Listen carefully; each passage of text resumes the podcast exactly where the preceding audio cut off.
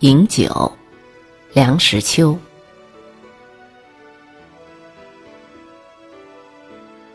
酒实在是妙，几杯落肚之后，就会觉得飘飘然、熏熏然。平素道貌岸然的人，也会绽出笑脸；一向沉默寡言的人，也会议论风生。再灌下几杯之后，所有的苦闷烦恼全都忘了，酒酣耳热，只觉得意气飞扬，不可一世。若不及时制止，可就难免玉山颓凄，涕土纵横，甚至撒疯骂作，以及种种的酒失酒过，全部的呈现出来。莎士比亚的《暴风雨》里的卡利班。那个象征原始人的怪物，出尝酒味，觉得妙不可言，以为把酒给他喝的那个人是自天而降，以为酒是甘露琼浆，不是人间所有物。美洲印第安人初与白人接触，就是被酒所倾倒，往往不惜举土地借人，以交换一些酒浆。印第安人的衰灭，至少一部分是由于他们的荒田与酒。我们中国人饮酒历史久远，发明酒者一说是夷狄，又说是杜康。夷狄夏朝人，杜康周朝人，相距很远，总之是无可稽考。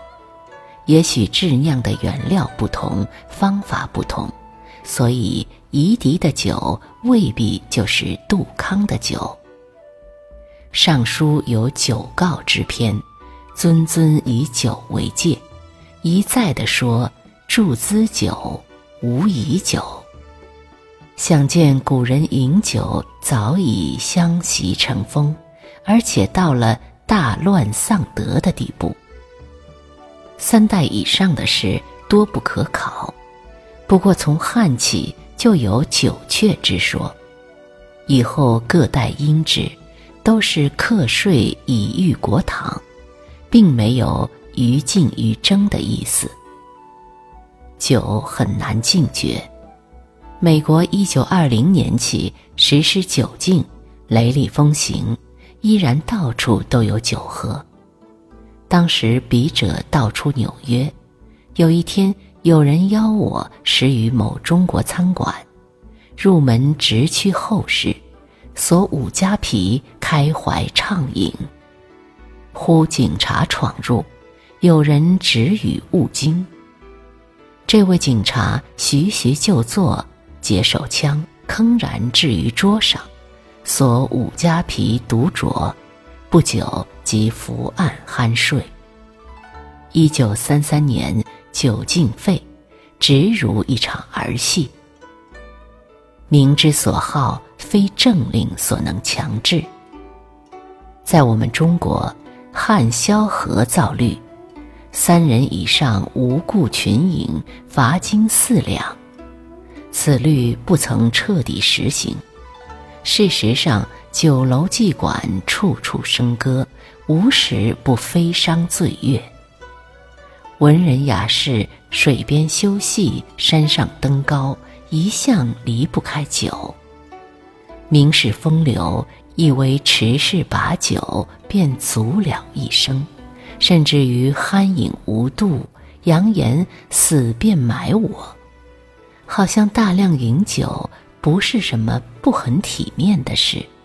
真所谓蓄于酒德。对于酒，我有过多年的体验。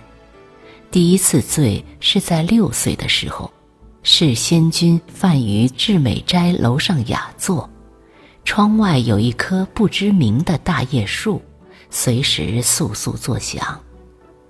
连喝几盅之后，微有醉意，仙君敬我再喝。我一声不响站立在椅子上，舀了一勺高汤，泼在他的一件两截衫上。随后，我就倒在旁边的小木炕上，呼呼大睡，回家之后才醒。我的父母都喜欢酒，所以我一直都有喝酒的机会。酒有别长，不必长大。遇见十国春秋，意思是说酒量的大小与身体的大小不必成正比例。壮健者未必能饮，瘦小者也许能精吸。我小时候就是瘦弱如一根绿豆芽。酒量是可以慢慢磨练出来的，不过有其极限。我的酒量不大，我也没有亲见过一般人所验称的那种所谓海量。古代传说文王饮酒千钟，孔子百孤。王充《论衡·与增篇》就大加驳斥，他说。文王之身如防风之君，孔子之体如长笛之人，乃能堪之。